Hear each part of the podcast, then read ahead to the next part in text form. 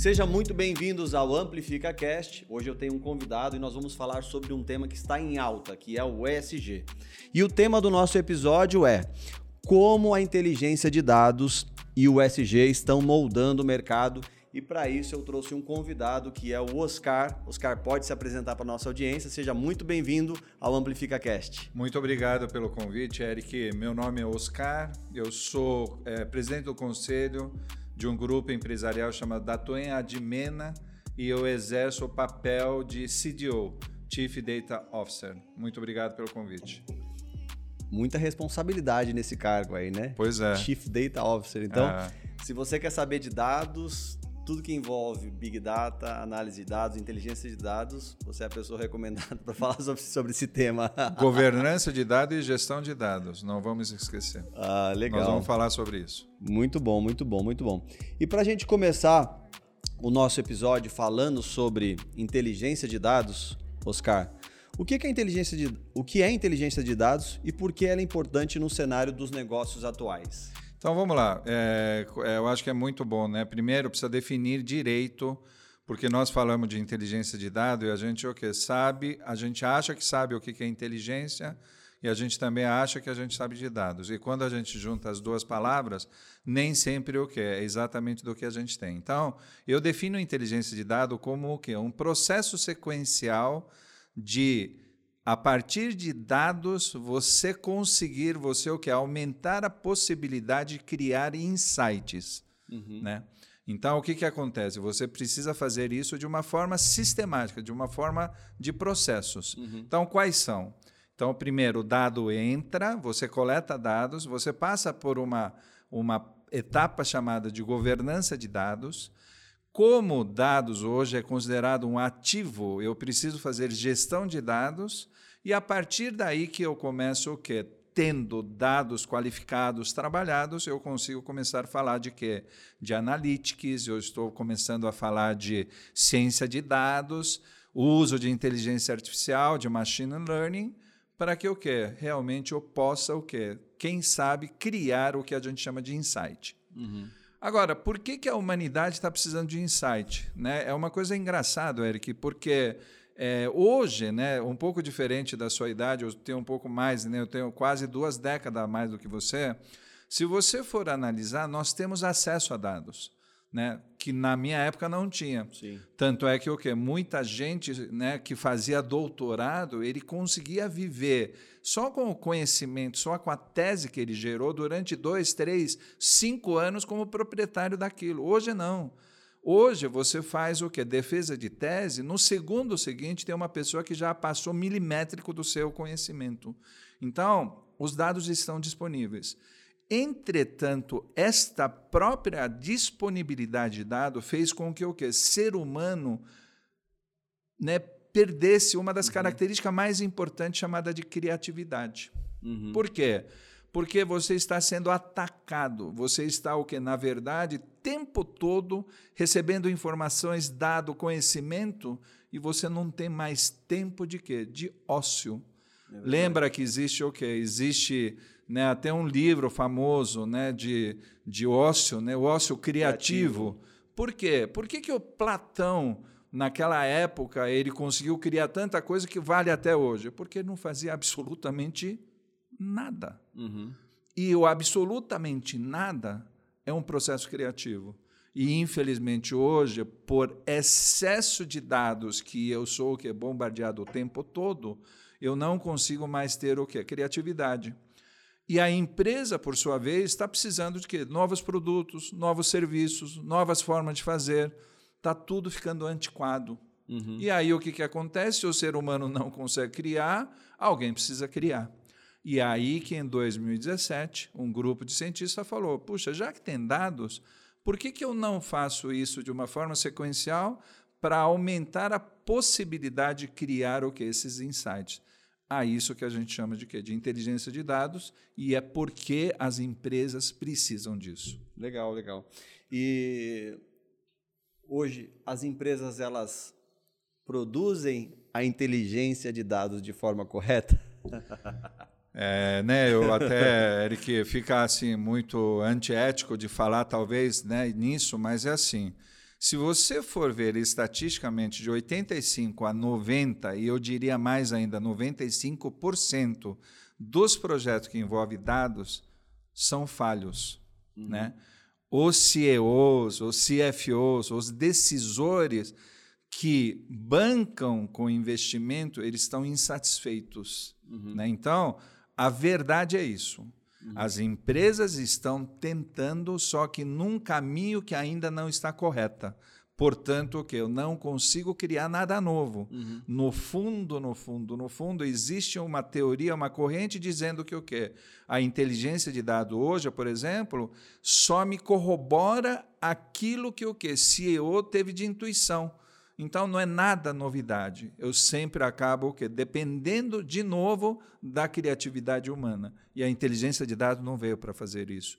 Inteligência de dados veio para o quê? Tentar criar alguma coisa nova que talvez o que ser humano hoje né, perdeu essa capacidade. Uhum, legal. Então muito se fala também do uso da inteligência artificial nos dias de hoje. E como e há com que se preocupar? Eu acho que não é nem a preocupação, né? Por curiosidade, né, inteligência artificial que a gente conhece, né, que nós estamos usando agora 2023, é uma coisa já muito antiga. Se você for ver, é, o início do, da inteligência artificial data de 1954. Nós estamos falando que o que a humanidade demorou quase 70 anos para fazer uso disso. Né? Tirando todos os problemas tecnológicos, não, que eu não tinha o que acesso a, a, processamento rápido, tudo isso, mesmo assim eu acho que é muito tempo que você estar o quê? Demorar 70 anos de um conhecimento do ser humano para que o que isso seja realmente o que utilizado. Uhum. Então, o que, que acontece? A inteligência artificial, é, eu acho que é bom, né, no fundo, porque existem pessoas que falam assim: ah, mas com inteligência artificial o ser humano deixa de ter seu, seu papel. Isso é verdade? Do jeito, no modelo atual, sim. No modelo atual, o que é modelo atual? Eu nasço, eu uhum. estudo, eu trabalho, eu caso, eu tenho filho e o filho faz a mesma coisa. Este modelo que a gente tem. Será que o ser humano não nasceu para fazer outros prazeres da vida, em vez de só trabalhar oito horas? Tanto é que o quê? Hoje nós estamos falando que o quê? A comunidade europeia, por exemplo, em vez de trabalhar oito horas, já diminuiu. Né? E a inteligência artificial faz com que o quê? as pessoas trabalhem menos. Agora, isso é ruim? Depende do ponto de vista, depende do modelo que você adotar. Uhum. Então, eu acho que existe um pessoal que fala que a inteligência artificial, de fato, o quê? Pode ser muito ruim, mas, no meu ponto de vista, a inteligência artificial é uma necessidade, e mais do que necessidade, eu acho que é um futuro né, que pode o trazer uma diferença na humanidade. Uhum. E como que você acredita, é, ou, ou, qual é o seu ponto de vista, se as corporações ou se, se as empresas elas estão coletando dados da forma correta? Coletar dado, Eric, ele coleta porque isso é natural. E analisando os dados também de forma correta. É, o que eu acho que está acontecendo, que o quê? Como eu falei, né? É, inteligência de dado, você coleta dados e antes de você analisar, você tem processos anteriores, que é governança e gestão de dados. E a governança e gestão de dados são pouquíssimas pouquíssimas empresas que praticam isso. Uhum. Eu vou dar um exemplo do que aconteceu, né? Você, nós estamos relacionando por causa do LinkedIn, certo? certo. Eu fui, né? Fui contactado por uma pessoa que morava na França, porque ela, para ela que era cientista de dado, é uma das pessoas mais brilhantes, né? Profissionalmente em termos de analytics, né? Que como vocês conhecem foi oferecido para ela um cargo chamado Data Steward. Uhum. Eu tenho quase a certeza absoluta de que quem está ouvindo falar de Data Steward, ninguém vai saber o que é. Uhum. Se você falar em steward, essa palavra chama-se o quê? Mordomo, uhum. né? que eu chamo de curador. Tá? Uhum. Steward a gente usa muito para comissária de bordo, uhum. né? Então, comissário de bordo é steward porque ele ele o quê? Ele faz né, curador de passageiro, ele cuida do passageiro, né, porque passageiro para uma empresa aérea é muito importante. E como dado é importante, como hoje é considerado ativo, você precisa de um curador. Sim. Então, esse data steward é nada mais do que um profissional que manja de governança de dados. Uhum. Mas veja, esta pessoa tinha mestrado, doutorado, pós-doutorado e ela não sabia o que era. Uhum. E ela achou ao acaso que era uma das poucas pessoas no mundo inteiro que falava uma menção de Data Steward. Não quero fazer a minha propaganda, mas era eu. Uhum. Aí ela me perguntou: o que é Data Steward? Falei: é governança de dados. Mas o que é governança de dados? Veja, se você não fizer governança de dados, você pode coletar bilhões de dados, mas esse bilhões de dados, se eu não tratar, se eu não fizer governança de dados, que são 10 disciplinas dentro dele, e você não tiver uma gestão, isto é, coleta, governança e você gestionar o dado, provavelmente o quê? A etapa posterior, que é ciência de dados, analítica, uso da inteligência artificial, não trará nenhum tipo de resultado. Uhum. Essa é a minha visão. E até trazendo um paralelo com a pergunta anterior sobre a inteligência artificial, ela consulta uma grande massa de dados. E o quanto é, você acredita que as pessoas podem confiar? Porque o que a gente tem, tem visto hoje, as pessoas estão fazendo perguntas, estão recebendo respostas e estão usando essa informação de forma deliberada o quanto isso é seguro, né? o quanto é, essa governança de dados impacta nesse processo de, de, de dar dados para os usuários e o usuário sair usando aquilo sem, ao menos, consultar a fonte, enfim. É, veja, né? É, aí eu não posso ser o quê? Eu não posso, não posso duvidar né, de que tipo de dado que eles estão coletando, tá? Uhum. Para que o quê? Que esse tipo de inteligência artificial que está sendo utilizado.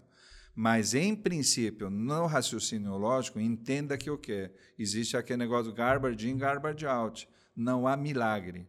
Se você coloca dados errados, ele vai arranjar o que? Dados errados. Então, esta fase, de novo, de governança e gestão de dados é fundamental.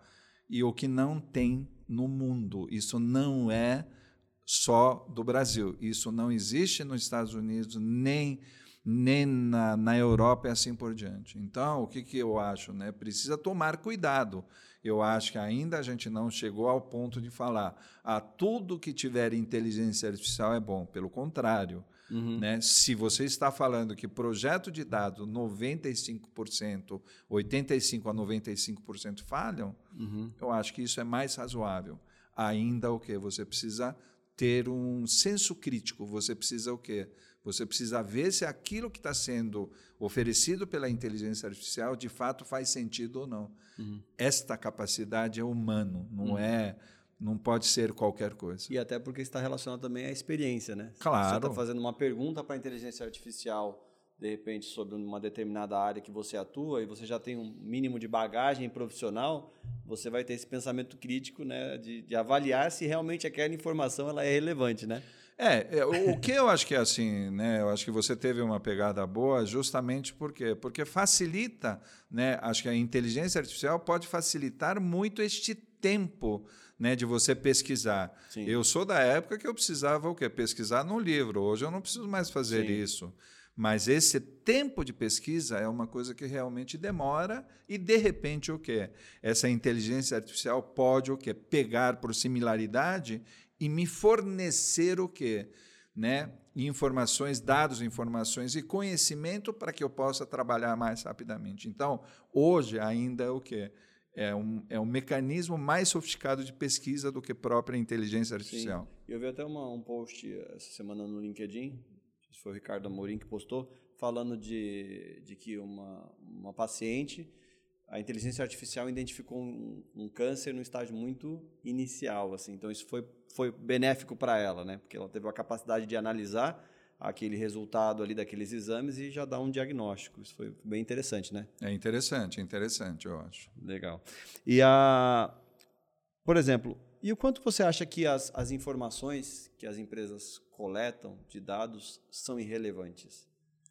Irrelevantes? É assim, é, isso é uma coisa que eu não tenho estatística para poder falar se aquele dado é irrelevante ou não, tá?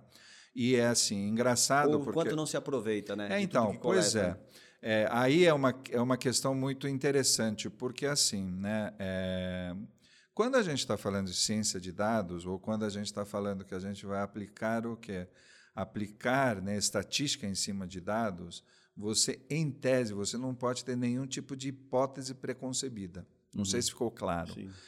Porque na hora que eu falo aquele dado não serve para este problema, pode estar cometendo um pior erro, porque eu não sei.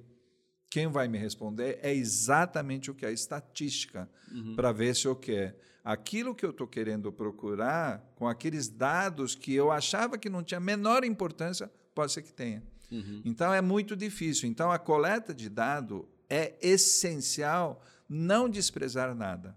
Uhum. Né? Entretanto, de novo eu vou falar que a questão básica é o quê? Como você vai tratar esses dados antes de entregar isso para o quê? Uma base de analítica e assim por diante. Legal. Com relação às, às preocupações éticas desse processo de coleta de dados, como você entende que as organizações elas, elas precisam é, estar com compliance assim com essa parte de ética para poder fazer essa coleta e usar os dados? É, eu acho assim. Primeiro, é, é sempre, né? Já é um movimento, né? Chamado Lei de Proteção de Dados. Uhum. Isso no Brasil nós estamos falando que o que já está desde 2021, já passou-se dois anos, já estamos tá, tá, indo por terceiro ano. Se eu falar que as empresas estão preocupadas, ainda não estão preocupados a grande maioria das pessoas falam que isso quer só quando tiver multa para valer. Não esqueçam que em fevereiro desse ano a NPD já fez dosimetria de LGPD, multa de, de, de, de, LGPD. Isso significa que vai ter multa que pode chegar até 50 milhões de reais para cada incidência. Uhum. Né? Já tivemos alguns casos. Então, eu acho que lei de proteção de dados é fundamental. E isso já está acontecendo o quê? Já aconteceu no GDPR na Europa, uhum. certo? Isso eles estão o quê? dois anos adiantados. Nos Estados Unidos também existem mais de 300 leis de quê? De proteção de dados ao redor do mundo. Então isso precisa ser o quê? Levado muito a sério, né? Pelas empresas. E eu ainda no Brasil, principalmente por não ter tido nenhum tipo de, né, de exemplo, é uma pena, né? Porque eu acho que o ser humano só aprende na base de porrada, da né? dor, né? Da dor.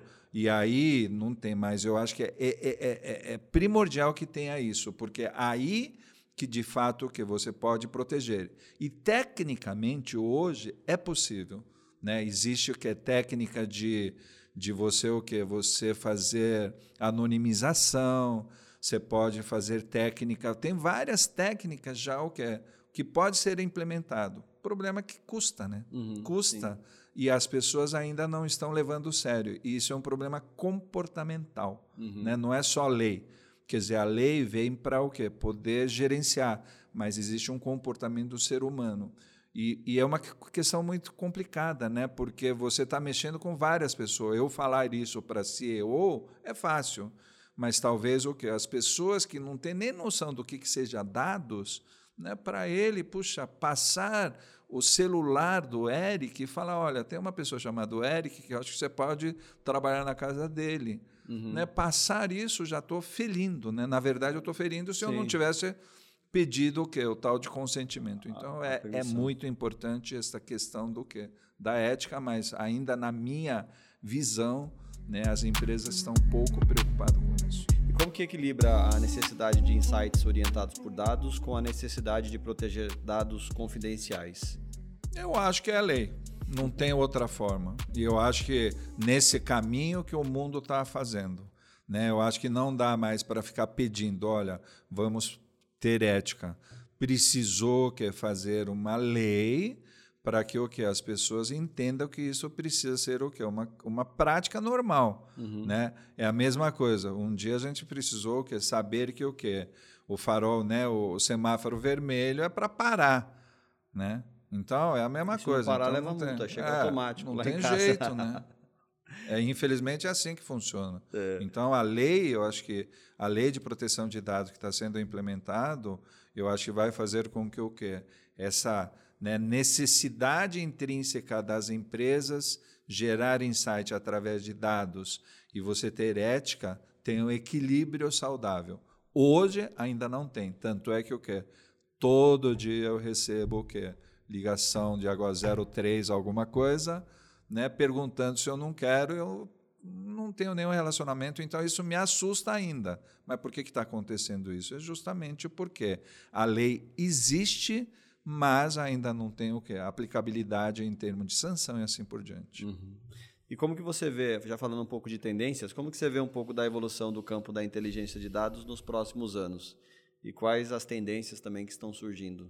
Então, é, como eu falei, né, a tendência atual, né, se eu for ver agora, ainda está falhando. Quer dizer, você ter o quê? Você ter um investimento na sua empresa de 85% a 95% falhando, isso que os próprios acionistas não vão gostar muito porque está gastando dinheiro dele.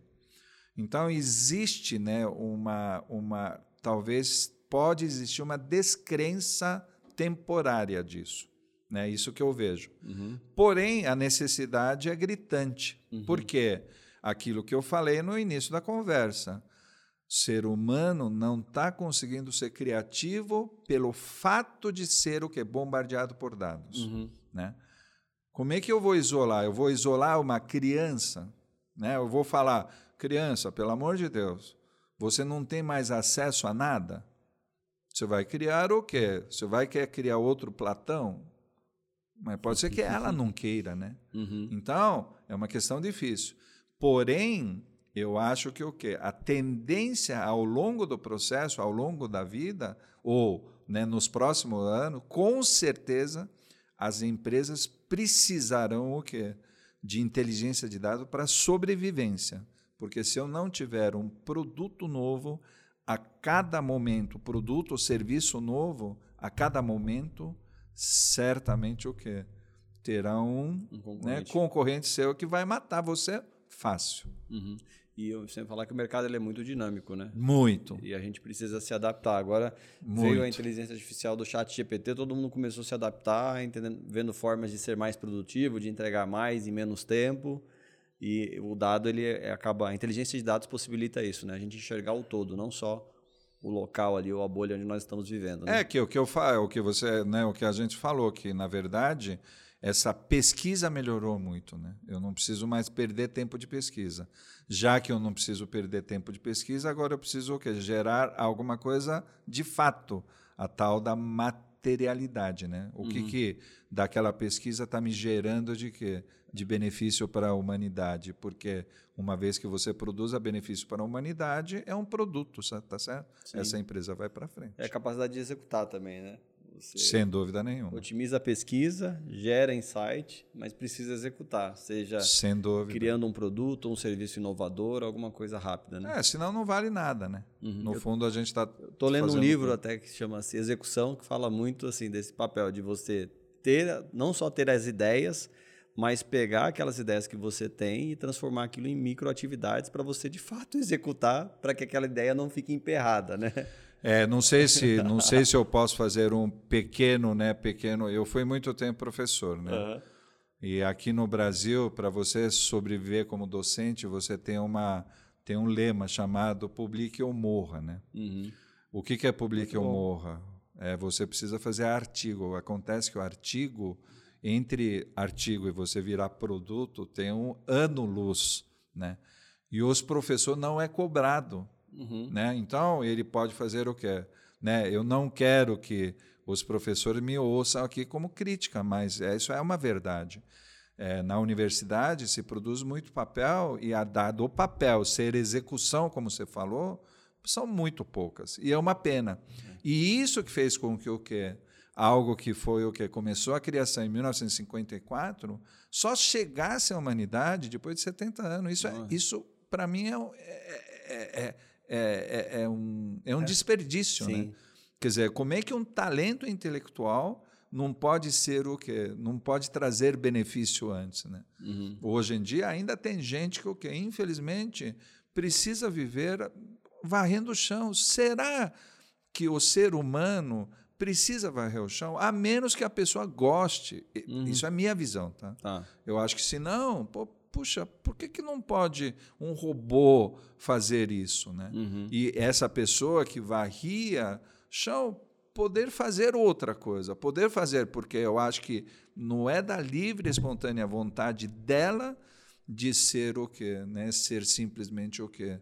Uma varredora ou alguma coisa assim. Eu não estou querendo ter demérito do, do varrer, né? Uhum. Mas eu acho que esta pessoa, quando vê outras pessoas que possam fazer outras coisas, por que não poder fazer com que essa pessoa possa ter o quê?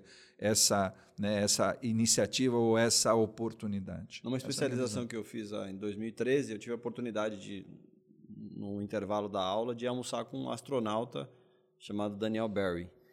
E ele tem uma empresa de robótica nos Estados Unidos, e naquela época, 2013, faz quase 10 anos, eu perguntei para ele quantos robôs ele tinha na, tinha na casa dele, quais eram as funções dos robôs que ele tinha. Na época ele falou que tinham 13.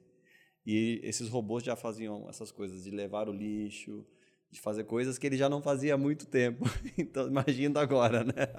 Pois é. A evolução da inteligência artificial. Pois é, e não chegou aqui, né? Uhum. Se você for, mesmo, eu, eu, eu não, né, diferente do, de você, talvez, que você esteja acostumado a frequentar essas mansões, mas mesmo assim eu não vejo ninguém utilizando. É, não, vê, não é comum. Né? Não é comum, ainda é o que? É muito mais fácil né, de você falar para né, sua pessoa que está tá auxiliando, por favor, lava. Ou você fala para o filho, Sim. filho, é. leva o lixo, saco de lixo para lá. E o ser humano precisa, nessa altura do campeonato, que nós estamos falando de inteligência artificial, precisar levar o saco de lixo para a rua? Uhum. Não sei se precisa. Né? É, eu acho que vejo como uma otimização né, de, de tarefas que são é, talvez menos importantes para a gente se concentrar em outras. Né? Acho que o ser humano ele, só, ele passa a subir de nível para usar tudo isso que, que, está sendo produzido ao favor dele para gerar novos insights. Né? Eu acho, eu acho. Com certeza. Legal. E para um uso efetivo de inteligência de dados, analisando, por exemplo, as empresas, como que os times eles podem ser treinados de forma correta? É, primeira coisa que eu acho que precisa ser é uma coisa muito básica, né? De saber diferenciar entre dado, informação, conhecimento e sabedoria, né? O que a gente chama de quê? Tem uma pirâmide chamada K, é, de, tipo, desculpe, D, né? De data, depois I de information, K de knowledge, que é conhecimento, depois wisdom, que é o quê? Sabedoria. Que é sabedoria. Então, é, as pessoas precisam começar aprendendo o que, que é dado, diferenciar o que, que é dado da informação do conhecimento. Então, é, é uma questão educacional, é, um, é uma questão de treinamento, de coisas muito básicas sobre o dado e tentar falar que o quê? que o dado é tão importante a ponto que nenhum dinheiro. Por que, que existe CFO? Uhum. Porque o dinheiro é um ativo importante. Por que, que você tem Chief Operational Officer? Uhum. Porque a operação é importante. Por que, que eu tenho CEO? Porque que, né, a, a organização é importante. Por que, que eu tenho diretor de recursos humanos? Porque recursos humanos é um ativo importante.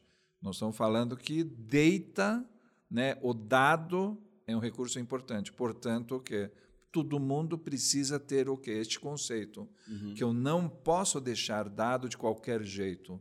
Eu preciso tratar ele como um ativo dentro da empresa e que isso que vai o que porventura ajudar a criar novos produtos, novos serviços, portanto que que essa empresa tenha a sua perpetuidade. E até a próxima pergunta a gente fala sobre vantagem competitiva, né?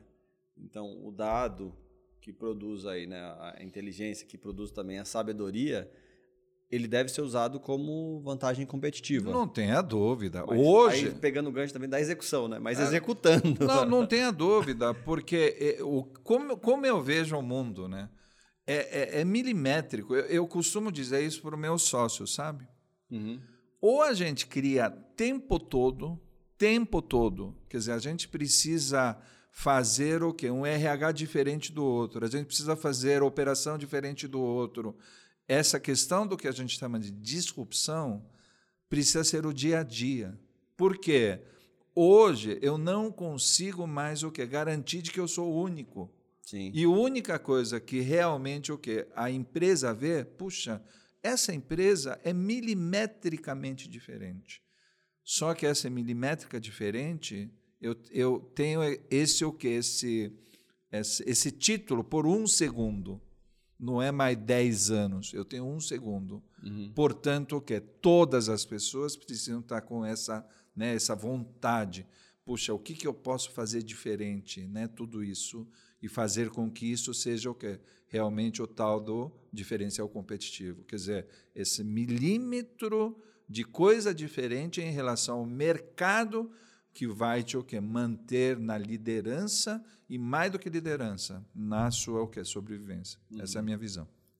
Então não existe vantagem competitiva sem inteligência de dados. Não existe, Eric. Não existe. Para mim não existe justamente o quê? Ou a menos que o quê?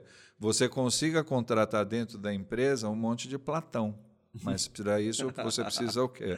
Você precisa, né, fazer com que desde quando é criança esse menino seja, tenha ócio, né? Uhum. E para ter ócio tá complicado, né? Não é nem pela questão do dinheiro, né? Porque você vai Acho convencer... São as distrações também, né? As conexões, a internet, os aplicativos.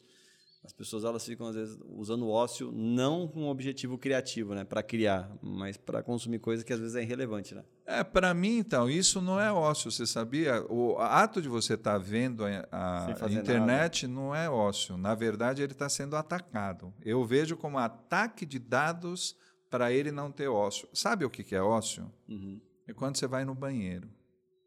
Sabe? Naquela hora? Sim, sim. Sem levar o quê? Celular. Device sem nada. Naquela hora que você olha para o céu e fala, aquilo para mim é ócio. Uhum. E é aonde surge o quê? Né? Surge talvez a ideia. Quando você está no sono profundo, isso é ócio. Para uhum. mim é ócio. Uhum. Porque no sono pode aparecer o quê? Né? Resposta que durante o dia não foi capaz de nascer. Hum, para mim um, acontece muito Teve um dia que eu tava até uma coisa engraçada. Eu estava em casa e eu não estava com o celular, eu estava varrendo. E naquele momento que eu estava varrendo, eu tive uma ideia. Coisa que normalmente quando a gente está às vezes muito conectado, na velocidade vendo e-mail, tal trabalhando, Slack, um monte de ferramenta ali em paralelo, você não tem. E eu tive aquele insight quando eu estava varrendo. Já tive insight no banheiro. Isso é ócio. Uhum. Agora, então, como é que você vai fazer isso? Como é que você vai pagar um salário para o cara ficar, por exemplo, que direto no banheiro não dá, né? Ou o cara ficar, por exemplo, o quê? Né? tempo todo só o quê? Só varrendo. Como é que você vai pagar? E você não sabe se vai nascer a verdade ideia, né? Ideia de fato que é inovadora, né? Uhum. Então é, é uma equação muito difícil. Legal. Agora a gente vai falar. A gente entrou no nosso episódio para falar sobre inteligência de dados para trazer também a questão da inteligência de dados e ESG. O que, que é ESG? ESG, Environmental, ESG. Social and Governance, né? Que é o quê? Que, é, na minha visão, tá? Isso foi criado, né? É, como uma estrutura organizada para que o quê? A Terra tenha o quê? É, sobrevivência. Equilíbrio. Equilíbrio, né? É, nós, principalmente, né? Aí eu vou falar um pouquinho da geração, né? Eu sou da geração boomer, né? Uhum. Eu tenho 60 anos de idade e para mim era muito claro o que, que eu precisava fazer na vida. Eu precisava estudar bem, eu precisava trabalhar bem, eu precisava ter filho bem, eu precisava cuidar da minha família e assim por diante. Isso era meu modelo. Eu não estava lá muito preocupado se eu estava poluindo, eu não estava lá muito preocupado, né, socialmente falando, porque no fundo eu estava querendo ter meu BMW rápido, eu estava querendo ter uma casa, uma mansão logo, né? E ao mesmo tempo isso acabou criando o quê? Uma massa de problema ambiental, um problema social. Uhum. Isso é claro hoje, né? Você é, eu fico assustado com a quantidade de pessoas que estão dormindo na rua. Sim, sim. Né? Eu não estou não tô querendo fazer aqui política nada, mas é um fato. Quer não. dizer, as pessoas estão lá dormindo na rua. Sim, eu faço trabalho voluntário, todos os finais de semana eu vou nas comunidades. E é impressionante a quantidade de pessoas que não têm saneamento básico, que vivem em cima de córrego, que não têm o que comer então você olha ali os moradores de rua e você vai na comunidade e vê as pessoas, a condição de vida das pessoas, fala, o problema é muito grave, né? Porque as pessoas elas se multiplicam e se multiplicam também os problemas não, de Eric, ambientes sociais. Nós acabamos de falar de inteligência artificial, não é isso? Uhum. Num mundo que o quê? Fantástico que a gente pode criar, não é isso? Sim. No qual o quê? Tem gente que não tem saneamento básico no século XXI. Sim. Tem alguma coisa que está errado, né? Com certeza. Quando a gente está falando em termos de ambiental, né? É à toa que nós estamos falando? Ué, nossa empresa tem o quê? Filial em Manaus.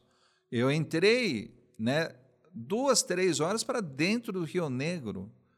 Né? Aí o que, que acontece? Todo mundo fala: não, não pode desmatar, porque se desmatar aquilo vira o quê? Areia. Pior que é verdade. Você uhum. sabia? Lá em Manaus, lá em Amazonas, a terra produtiva ele tem o quê? Uma espessura muito curta. E logo depois é uma terra arenosa. Tanto é que o quê? As árvores da mata amazônica, ele é o que? Ele irradia, ele não vai para dentro, porque se ele for para dentro, ele só tem areia. Então ele é o que? Ele acaba indo lateralmente. E o entrelaçamento entre as raízes que deixa o que? Aquela floresta em pé. Nossa. É uma coisa interessante, né? Sim. né? Mas o que, que acontece? Lá mesmo, você não pode derrubar, não é só por uma questão de crédito carbono é porque aquilo lá pode virar deserto. Nossa. E de, virar deserto não é muito dos agradáveis. Você sabe que o que entre floresta é só você ver, né, o que tem de flora, fauna, o que a gente consegue tirar de, né, de subsistência de muitas pessoas e comparar com o quê? Com com, né, com como é que chama? Com deserto da Arábia, qual é melhor, né? Só de você ver. Ué, muito melhor é mais bonito, ver. né? Muito mais bonito, não é isso? Então, a gente fez muita bobagem. E a questão da governança, né? Governança hoje, é, eu não quero nem citar qual é a empresa, tá? Mas acabou de acontecer, tá certo? Uhum. Os, os, os maiores, né, os melhores auditores fiscalizando, né? E de repente, de um dia para o outro, uma determinada empresa declara que o quê? Tinha dezenas de bilhões de reais de prejuízo. Uhum. E a ação que valia tanto virou pó. Uhum. O que eu sempre falo, quem que pagou este pato? Uhum. Não são os, me desculpe, né, não são os majoritários. São os o quê? pequenos investidores que aprendeu a fazer o quê? Fazer compra de ação para tentar melhorar um pouco melhor do que a ação. Aí ele fala: puxa, eu vou comprar a ação dessa empresa, porque essa empresa, pelo que o, que o pessoal do, da auditoria está falando, é muito bom.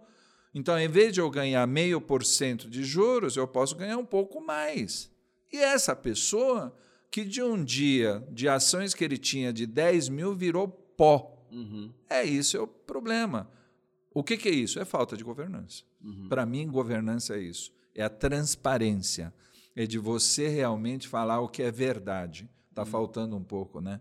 Sim. Eu acho que neste mundo está muito assim, sabe? Eu dei muito tempo aula. Hoje é muito comum. Professor finge que dá aula, o aluno finge que aprende, professor finge que dá prova, o aluno finge que o quê? Faz prova, professor o quê? Finge que aprendeu. E aí depois a gente reclama dizendo que o quê? Que um determinado edifício caiu. Claro.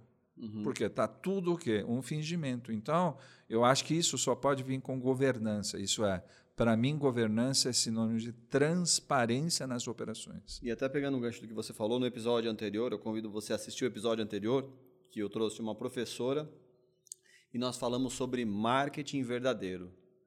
Então, nós precisamos ser de verdade. Quando a gente fala precisa ser de verdade, é, a empresa precisa ser de verdade, ser clara né, nas suas ações, e as pessoas também precisam ser verdadeiras. Então, a gente até comentou né, do aluno que falta a aula e que pede para o amigo preencher na lista que ele estava presente.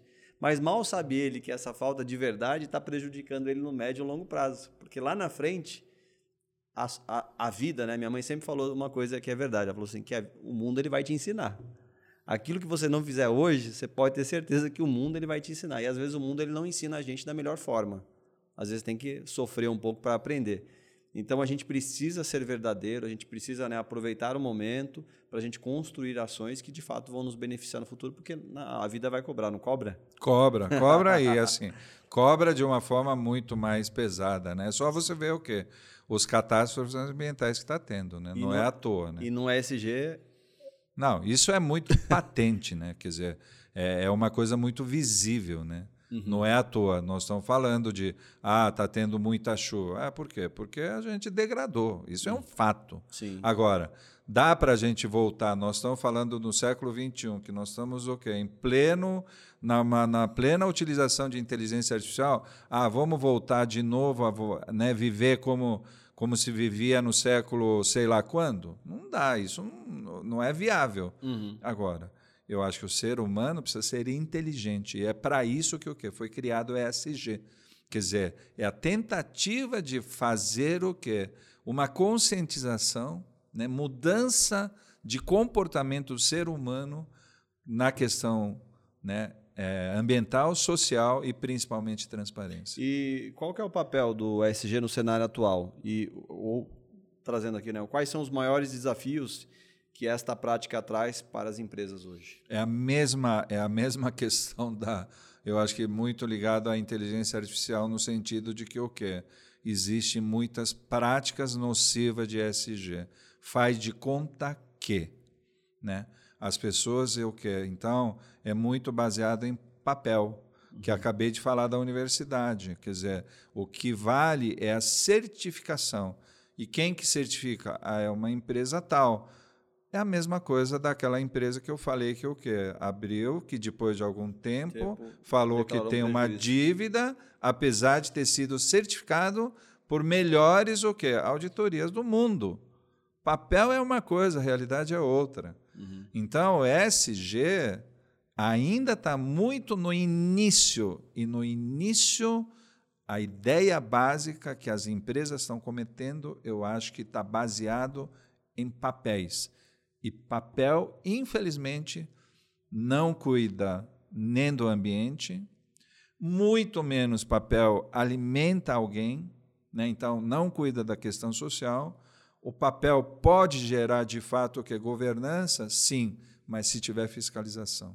Senão também não adianta nada. Uhum. Então eu acho que ainda está muito o quê? Aquém daquilo que tem apesar de que também eu não posso falar nada, né? porque este movimento é muito recente. Né? Uhum. Né? Isso vem da, da, dos Objetivos de Desenvolvimento Sustentável, ODS da ONU. Então, tudo isso é uma questão muito nova. Porém, eu acho que as empresas precisam fazer isso com muita urgência, porque senão o planeta pode acabar. Sim.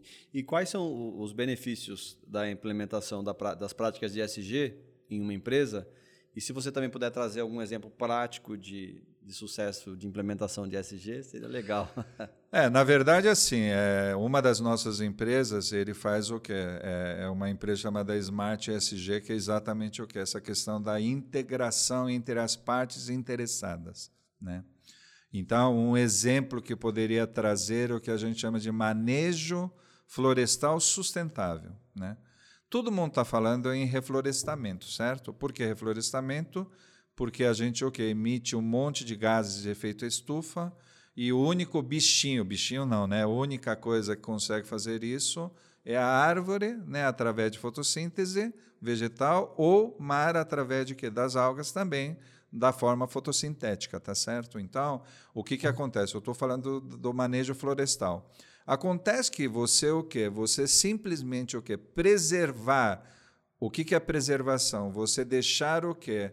A mata original intacto sem fazer nada, isso talvez não seja a solução, porque é só você o quê? Só você ver que isso é, é, é, enquanto a gente não diminuir substancialmente o que a emissão de carbono, isso não é verdade. Então, tem que ter outro lado, que é a tal da conservação. O que é a diferença entre preservação e conservação? Preservação é aquele que eu deixo intacto. Conservação é aquilo que eu faço um desenvolvimento sustentável. Uhum. que é o quê? Na legislação brasileira, nós estamos falando de 80% que a gente pode o quê? deixar preservado e 20% dos terrenos a gente pode fazer conservação. Isso é, você pode usar 20% da floresta para que o quê? Faça um desenvolvimento, desenvolvimento econômico de fato. Né? Uhum. Então, para isso, tem que o quê? Você precisa integrar os atores. Então, você tem o quê? As empresas que, por exemplo, ficam em São Paulo, que são uma grande indústria que polui tá bom? Aí o que, que eles precisam fazer? Eles precisam fazer o tal do quê? Da neutralização de carbono. Então, eles precisam o quê? Contactar o quê? Pessoas que possam fazer reflorestamento. Só que o reflorestamento por reflorestamento também não ajuda muito a comunidade, porque não adianta só plantar. Uhum. Então eu preciso o quê? Fazer com que isso realmente o quê? Traga algum benefício para a sociedade ao redor. Né? Então eu preciso envolver essas pessoas. Tem muitas empresas que fazem isso, mas fazem de uma forma muito errada. Acaba utilizando o que as pessoas de lá para ser quase que um escravo, uhum. né? Então, eu acho que esse tipo de, de, de integração, de fato, são poucas empresas que estão fazendo e nós temos o que uma prática muito muito nós temos projetos bastante interessantes nesse sentido uhum. no qual a gente consegue fazer o que um reflorestamento, um manejo reflorestal, ainda pensando em o quê? Pensando na comunidade, né, que estão ao redor disso e ainda por cima com o quê? Com a questão básica de, né, de governança, né, de, no sentido de transparência de todo o processo e com fiscalização bastante alta. Uhum. Aí, então, aí, isso é possível fazer. E nesse caso aí, a, existe, existe a certificação, mas existe também a ação para validar se de fato aquele, aquela certificação de fato ela é real, né? Ah, e, e é certificação... É, é ESG no... de verdade. É, ESG de verdade, quer dizer, aquilo que a gente acabou de falar. Uhum. Não adianta você fazer no papel se você não executar, é a mesma coisa. Não adianta você falar que o quê? Somente plantou. Por quê? Não sei se você sabe que o quê? Uma árvore, no crescimento que ele sequestra mais. Então, o ato de plantar é muito legal, mas eu preciso fazer com que essa árvore, ao menos durante 15 anos, sobreviva. Uhum. Como é que você vai fiscalizar isso? Uhum. Como é que você vai rastrear isso? Essa uhum. é a grande o quê? questionamento que precisa ser feito. Uhum. E ao acaso, a nossa empresa o quê? conseguiu botar isso. Então, com isso, o que trazer um benefício de fato, o que inclusive para as comunidades que estão ao redor disso. Uhum. E como que o desempenho do, de, do ESG de uma empresa pode impactar no resultado, mesmo falando de receita, de vendas? E quais as métricas que elas são utilizadas para medir esse impacto? É, eu acho assim, que aí vamos voltar um pouquinho da questão da geração, né? Existe a geração Z, que são os, os que, né, que estão na faixa dos 20 anos, que é a minha filha, né? Uhum. É, o que está acontecendo? O pessoal está mudando o comportamento de consumo. Né?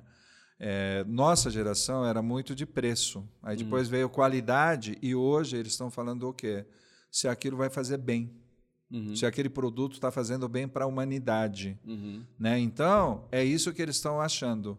Né? Eles estão o quê? Comprando, eles estão começando a comprar. Então, eu tenho, vamos supor, eu tenho duas marcas de chocolate. Né? Apesar do chocolate B custar mais caro, ele tem o tal do selo de sustentabilidade. Essa geração compra, mesmo que seja caro, ele compra o que? Esse selo de sustentabilidade. Então, hoje, você fazer ESG, eu diria que o quê? De novo, mais um fator de o quê? De perpetuidade, de sobrevivência. Uhum. Mas, hoje, se for atual, o que acho que ele tem de ganho é realmente marketing. Quer dizer, de fato ele falar: puxa, eu não estou mais preocupado somente na lucratividade. A minha empresa se preocupa com o quê? Com a sobrevivência do planeta. Portanto, o quê? Eu, né, eu, eu sou merecedor da confiança dos consumidores para que ele continue o quê? A tratar o meu produto melhor do que outros. Essa é a visão que eu tenho. Quer dizer, então, é, é, é direto, né? Porque uhum. É, você vai o quê? Você vai fazer disso propaganda, você vai fazer isso de marketing. Só que é o marketing real, né? Verdadeiro. Não é marketing de suponhamos que marketing de papel, é marketing verdadeiro. Né? Uhum. Tanto é que no nosso projeto, se alguém duvidar, eu falo. Então tá bom, então vamos pegar o seu aviãozinho e vamos lá, que eu vou te mostrar qual é a árvore que você o quê? Você está fazendo o quê? Por exemplo, a curadoria no caso específico. Legal, muito bom. Muito bom. E quais são os, o, alguns dos equívocos comuns sobre SG e como você os aborda? Então, eu acho que assim, nós estamos no SG, naquele que a gente fala do greenwashing, né? Acho que muita gente já ouviu falar nessa expressão. É, é, por exemplo, você fazer um marketing e em cima desse marketing você o que conseguir quase que é, nós até falamos, né, quase que enganar o consumidor, de, de fato não acontecer. Isso é muito comum. Uhum. E quando você for para a né, região norte, existem muitas iniciativas, né, só para você ter ideia, existem muitas, muitos editais públicos tá, uhum. que pedem, por exemplo, que essa questão de projeto de reflorestamento. E essa empresa ganha. Tá? Então, vamos supor que ele recebe um milhão de reais para poder fazer reflorestamento. Ele gasta 200 mil e 800 mil desaparece do nada. Isso é muito comum de acontecer. Ainda acontece. Eu não estou falando que as empresas estão praticando. Uhum. Mas entre você fazer um projeto e isso ser materializado, aquilo que você falou bem de executar, tem uma longa distância, e mais do que longa distância, tem muita labuta, muito trabalho. Uhum. E nesta hora que talvez o quê? As empresas ainda não estão entendendo de que não adianta eu ter um departamento de SG, né? Aqui em São Paulo, porque precisa ter uma pessoa que esteja a fim de ir para confins da zona norte, lá no na região norte, dentro da mata amazônica será que essa pessoa que foi contratada do SG vai para lá de fato para confirmar que aquela árvore existe? Uhum. Essa é a grande questão que eu acho que ainda está muito, que é muito aquém daquilo que as empresas podem fazer. Legal. E como que o desempenho do SG ele pode afetar o, o relacionamento com fornecedores e parceiros de negócio? Eu acho que é assim, aí é uma cadeia, né? não tem muito o que fazer. Quer dizer, é, não adianta eu falar que eu faço, eu, né, se, se eu, eu como uma empresa que eu, eu, eu produzo um determinado produto, né? E eu dependo dos parceiros. Se os parceiros também não tiver a mesma coisa, não vai conseguir fazer nada. Então, eu acho que é aquele que eu estava falando, né? Hoje a discussão não é mais você o que contentar somente os acionistas, né? Existe aquela questão dos stakeholders, né? Dos, de todos os que estão Envolvido. no ecossistema envolvido, né? Se a gente não tiver esse o que essa visão de que não adianta eu sozinho estar bem e os meus fornecedores, meus clientes né, não estarem bem ou a comunidade que estão, e quando eu falo comunidade, nós estamos falando de funcionário, colaborador, né, terceiros assim por diante. Então, eu acho que é, é um movimento muito, muito genérico, no qual, com certeza, os parceiros diretos, que são fornecedores clientes, e os funcionários acabam o quê? sendo influenciados.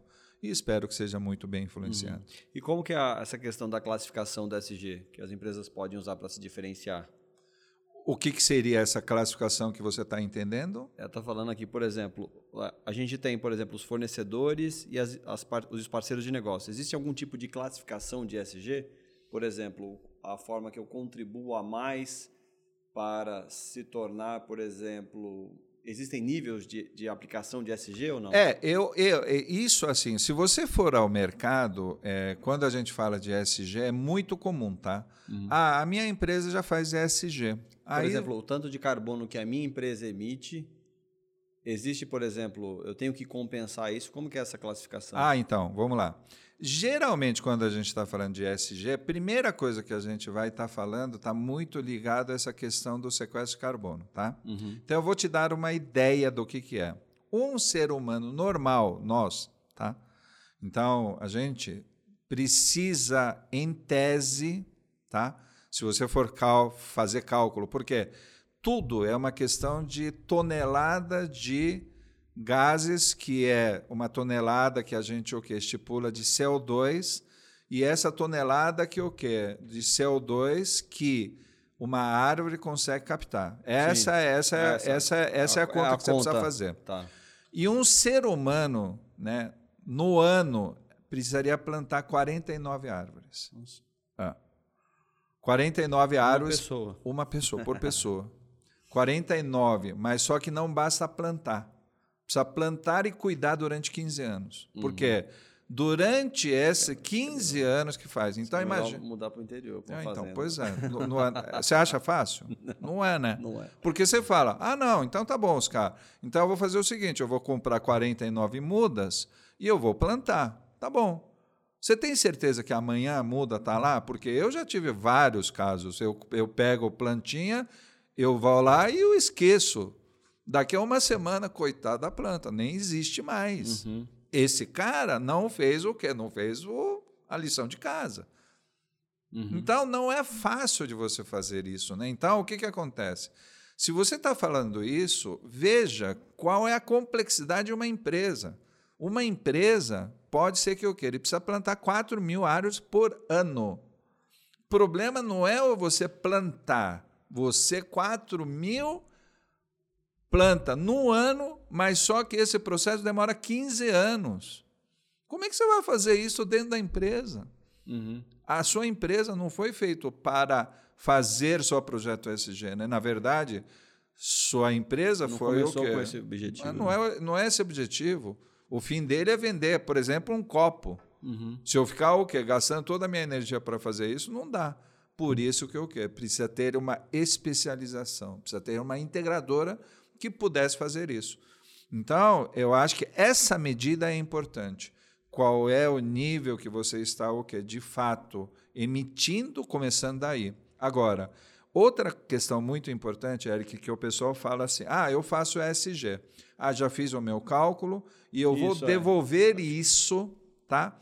E eu estou fazendo essa devolução fazendo um projeto social. Aí eu falo, legal. Mas qual é a métrica para você poder fazer isso? Quando é árvore, é fácil, né? Porque cada árvore você tem o quê, né? Para fazer isso. Agora, e o desenvolvimento social do S? É uma das métricas mais complicadas que tem. Uma das métricas mais complicadas. Você pega uma comunidade, se aquela comunidade o quê? Dentro de um determinado tempo, se de fato o quê? Se desenvolveu, né? se desenvolveu ou não. É dificílimo de fazer isso, porque depende da cultura, depende de vários fatores, de tantas complexidades, que são poucas pessoas, poucos pesquisadores sociólogos que têm o quê? Tem essa habilidade de poder falar, puxa, marco zero é isso, essa comunidade cresceu tanto em tanto tempo e assim por diante. Então, é, veja que tem algumas métricas que é difícil. Governança é pior ainda, né? Como, como é que eu meço a governança, né? Uhum. Então, é, essa questão é muito, muito fácil de ser. É, você vê muitas empresas fazendo isso. Quer dizer, eu faço separado, sabe? Uhum. Eu trato a questão ambiental, eu trato a questão social, mas eu não tenho métricas.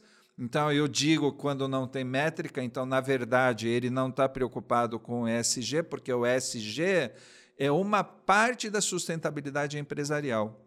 E a sustentabilidade empresarial é uma teoria ele não requer muita métrica. Para isso que também ESG veio, porque o ESG precisa de métrica. Uhum. Métrica seja no que nível de carbono, né, sequestro de carbono, nível de desenvolvimento socioeconômico e também o que medida para a governança. Uhum. E isso ainda está muito aquém daquilo que a gente precisa fazer. E aí só fazendo um, meio que cruzando o que a gente falou de inteligência de dados, ESG e de métricas, como que isso de prática as empresas podem demonstrar essas ações usando inteligência de dados, usando os dados. O que, que é métricas?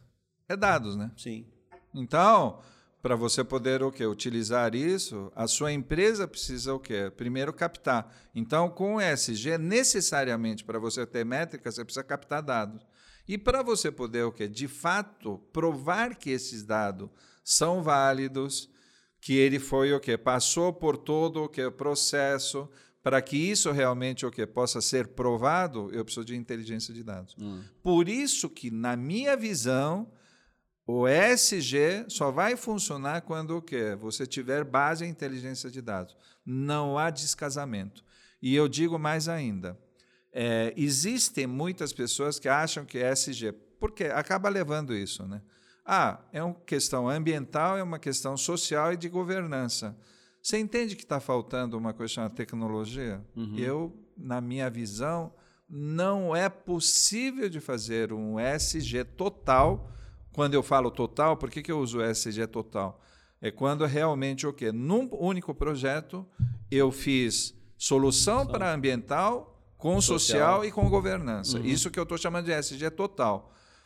Como é que eu consigo fazer isso sem utilizar a tecnologia? Para mim é inviável. Isso é, é, são tantas coisas que eu preciso que controlar que se eu não tiver ajuda de tecnologia como ferramenta é impossível de fazer. Então, hoje existe alguns alguns cientistas que falam que em vez de ser ESG deveria ser ESGT, Environmental Social Governance and Technology. Uhum.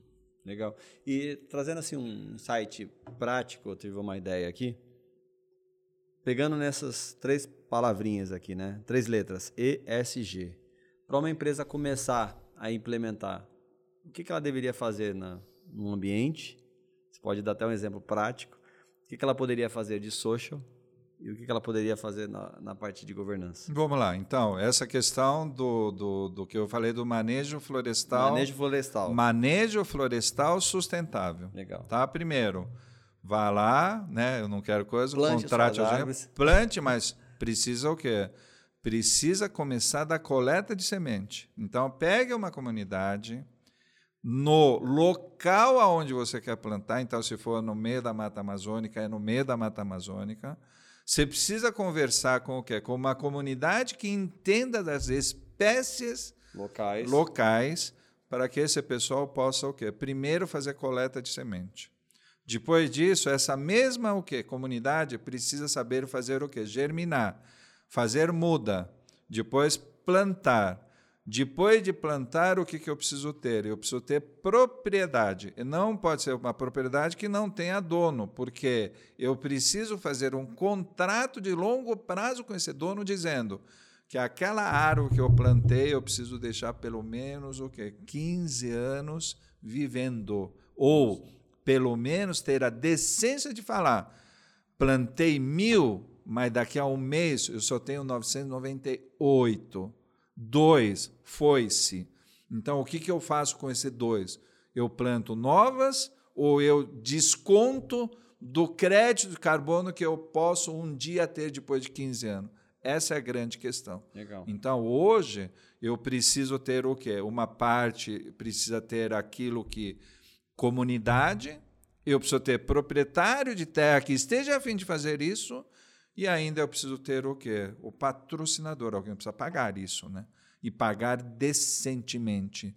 Não é o que falar, eu pego e eu te dou, né, uma caixinha para ele ir lá pegar semente. Por quê? Só para você ter ideia, tá, Eric? É um eucalipto, né? Vamos pegar uma árvore, tá Sim. bom? É, hoje nós estamos vivendo no mundo digital, certo? Tanto é que você fala do Amplifique Digital, não é isso? Então, acho que você não tem dúvida que nós estamos vivendo no mundo digital, Sim. certo? Eu vou fazer uma pergunta. Produção de papel está crescendo, diminuindo ou está igual? A produção de papel está diminuindo. Está aumentando. Está aumentando? É. Nossa. Quantos por cento por ano? Não tenho ideia. Aproximadamente 20%. Aumentando? Sim, senhor. Nossa. Aqui na Amplifica Digital a gente não usa papel. Pois é. Você tô, é exceção da exceção. É, tô até com o caderno aqui, vai estar tudo aqui na pau. 20% de aumento por ano de quê? De uso de papel. Beleza? Isso significa que o quê? Precisa ter mais. Cada três anos, a gente dobra para fazer o quê? Papel. Se continuar desse jeito, certo? Certo. Um eucalipto, que é o quê? Que é a matéria-prima de papel, papel, quanto tempo demora? Quanto tempo demora? Não sei. Né? Oito anos. Oito anos Para ele crescer. poder o quê? Poder virar um Pra celulose ele, legal. Pra ele crescer? É. Nossa. Isso significa o quê? Aí essas são as florestas plantadas, né? É, então. Mas adianta fazer isso? Uhum. Não, porque eu estou gastando mais. Mais então, do o que está acontecendo? Eu preciso derrubar mais o quê? Matar virgem. Se matar mais, mata virgem, eu vou acabar com o mundo. Uhum. Qual é o problema? Qual é o que? Solução. Manejo florestal sustentável. É só fazendo isso. Uhum. Se eu não fizer isso, não adianta. Então, a própria o quê? Né, indústria celulósica precisa entender que o quê? A comunidade precisa estar muito bem o quê? Participando disso. Legal. Então, não pode ser mais assim, ah, eu estou plantando só para eu ter garantir minha matéria-prima. Porque do jeito que eu estou vendendo, eu não consigo só com, com reflorestamento no sentido de criação de matéria-prima para eu poder o quê? Suprir a sua própria indústria. Não é uma coisa engraçada? Sim. E a, a gente falou de ambiente, agora de social. Essas atividades, o que, que uma empresa pode fazer de social?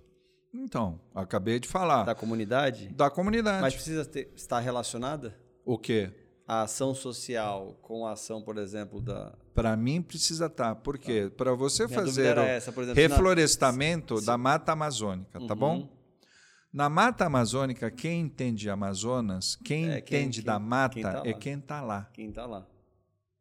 É tão simples quanto. Uhum. Então, você precisa o quê? Você depende desse pessoal. Uhum. Porque se você perguntar para mim, pô, eu te dou duas sementes, uma de mexerica e outra de manga, isso é fácil. Mas eu dou uma de mexerica e outra de laranja. Uhum.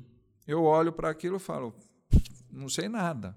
Agora, eu tenho certeza de que o quê? Nós estamos catalogando quantas espécies florestais, quantos tipos de espécies que tem na Amazônia, nem sei quantos. Uhum. Quem que pode falar que aquela semente é disso e do outro?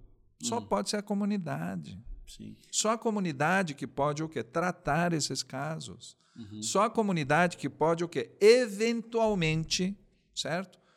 Garantir que o quê? Puxa, aquela árvore, durante os três primeiros anos, que é o mais crítico, não tenha mortalidade da natureza como ela é. Uhum. Aí a governança, então, vem para para menos para trazer esse controle, né, para poder analisar Controle, o que foi plantado, o processo de evolução, medir e tudo mais, rastreabilidade. rastreabilidade e também trazer a parte do, do acompanhamento para acompanhar a evolução daquela comunidade.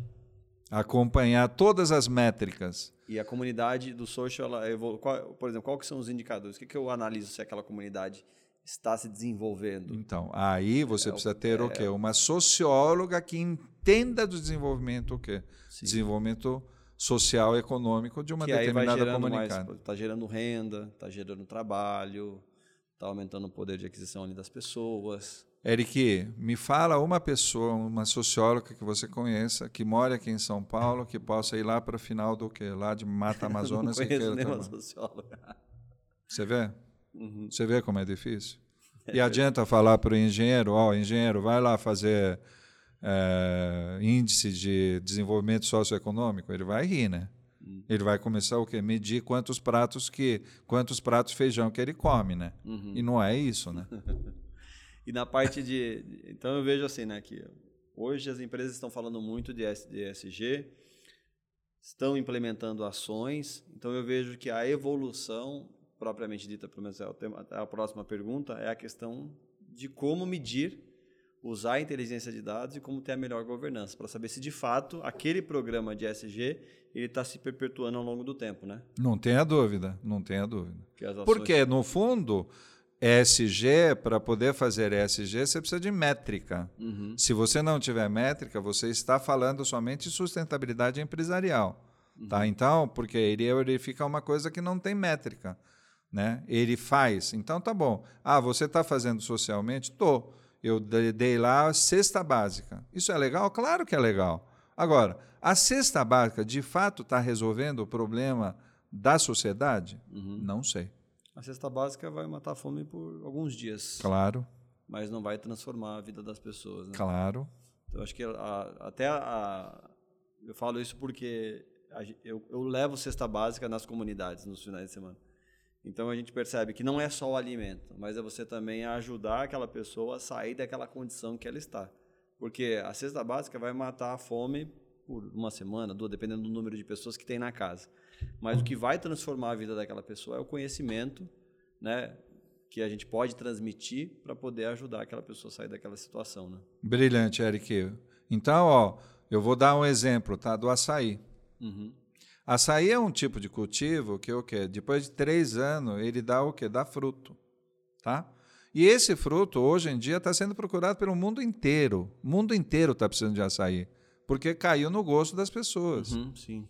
Você já comeu açaí da Amazônia? Nunca. É muito diferente do açaí que a gente come aqui, tá Uhum. bom? Ah, é? É, primeiro porque é, quando falam isso mesmo. completamente, não, é completamente diferente. E se você experimentar lá da Amazônia, capaz de você falar, puta coisa ruim, e é ruim mesmo. Açaí verdadeiro, ele é meio barrento, ele tem gosto de barro. Uhum. Né? Aí você fala, ah, os caras, mas você já comeu barro? Não, mas eu sei o que é uma coisa barrenta, É, certo? sim, sim. Aí você fala, mas mesmo assim o mundo gostou, vai fazer o quê? O mundo gostou, não gostou? Então o que, que acontece? Imagina que uma empresa daqui escolhe esta comunidade e esta comunidade dá para eles o quê? Muda de açaí. Dá para ele o quê? Conservar isso. Três anos e ele poder o quê? Começar a explorar. Ele, a comunidade começar a gerar renda através de açaí. Uhum. Isso vai fazer com que o quê? Traga mais condição para dentro da comunidade, concorda? Sim, com certeza. Depois de 15 anos, o que, que eu faço? Eu peço para eles o quê? Tirarem isso.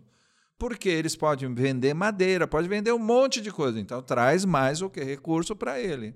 Quem que está ajudando isso? É a empresa que está o quê? Financiando isso. O que, que ele fez? Ele de fato ele fez. Socialmente está ajudando de fato. Eu não estou dando cesta básica para ele matar fome. Eu estou dando condição para fazer isso. Aí você vai falar, pô, mas no Brasil não é só açaí. Eu vou contar uma história que é muito legal. Açaí faz parte de palmeira, né? Palmeira que dá esse tipo de fruto. Né? Então, coco, por exemplo, é uma palmeira, Sim, certo? sim. Você já ouviu falar de uma, de uma árvore chamada abacaba? Não, nunca ouvi falar. Pois é. Abacaba é muito parecido em termos de fruta que nem o açaí. Então é um negócio meio assim, é, é um bolinha, é uma fruta muito gostosa, só que ele é branca. Se você tomar, eu tomei abacaba e eu comparo com açaí, eu na hora eu paro de comer açaí. E tem um negócio chamado abacaba que parece creme de leite. Nossa. Essa é a minha sensação, tá? Creme de leite, só que creme de leite vegetal. Isso muito pouca gente sabe. Uhum. O mundo não sabe. Então, por que não plantar abacaba? Uhum.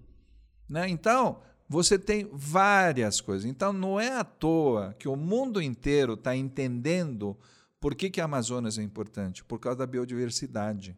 E essa biodiversidade pode trazer, se não for essa o quê? A exploração que a gente faz, né, descontrolado, é uma situação de desenvolvimento socioeconômico verdadeiro que pode trazer para o quê? Para os, os próprios o quê? Comunidade, Sim. que eu chamo de, né, de pessoas que estão né, perto dos rios, né, os ribeirinhos. Os ribeirinhos, de fato, o quê? Pode fazer o que? Um crescimento e desenvolvimento econômico. Legal, muito bom. E para a gente ir para os finalmente aqui do nosso episódio, falando de inteligência de dados, de ESG, qual seria um conselho prático ou dicas práticas que você pode deixar aqui para as empresas e para a nossa audiência?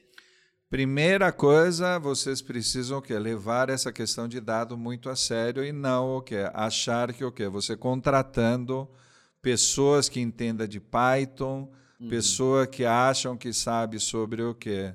Sobre, né, eventualmente analítica e resolva o problema do quê? Da inteligência de dado.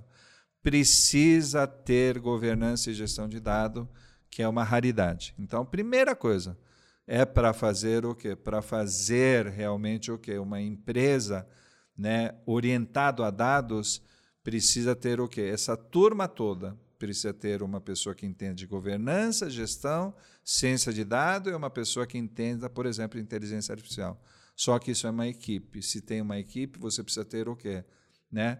aquele que vai gerenciar. Esse gestor chama-se CDO, que é o Chief Data Officer. Uhum. Isso também é muito raro, mas precisa ser um cara que o quê? Tem a vivência de dados, vivência de tecnologia, vivência de negócio, de negócio. vivência de quê? De saber o quê? Saber o que, que os acionistas, os stakeholders têm. Então, não é tão fácil de achar. Então, a primeira coisa que eu recomendaria, reveja a sua política, reveja se a sua empresa de fato é orientada a dados, constituindo o quê? Equipes de fato que, que consiga tratar dados.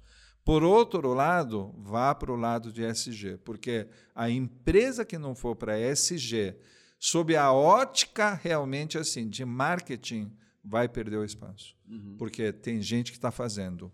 Eu acho que ainda estão fazendo muito na base do greenwashing, da lavagem verde. Não é isso que eu estou defendendo. Não faça de qualquer jeito. E não faça o que? Não tenha. É, precisa diferenciar entre o que você quer. Você quer o quê? Você quer ter marketing de sustentabilidade empresarial? Aí não precisa ter grandes métricas. Agora, se você está falando de SG, precisa ter métrica. E para ter métricas, principalmente na parte social e de governança, não é simples. Precisa ter o quê? Pessoas que entendam de fazer métricas de desenvolvimento socioeconômico e também da governança, que é outro desafio, mas eu faria. Então, essas duas coisas precisam nascer. E eu digo que isso não é mais o que? Uma questão de, né, de diferencial competitivo, é de sobrevivência empresarial. Essa que é a minha visão. Legal. Muito obrigado, Oscar, pela sua participação, de ter você aqui no Amplifica Cast. É um prazer te receber. O nosso episódio está chegando ao fim. Eu vou deixar também os contatos do Oscar do LinkedIn. Se você tiver qualquer dúvida, você pode fazer um one on one com ele, fazer uma pergunta nas redes sociais que a gente vai deixar aqui no nosso episódio. Fica ligado aí nos nossos, nos nossos próximos episódios. Eu sou o Eric e mais uma vez, Oscar, obrigado pela sua participação. Muito obrigado, Eric.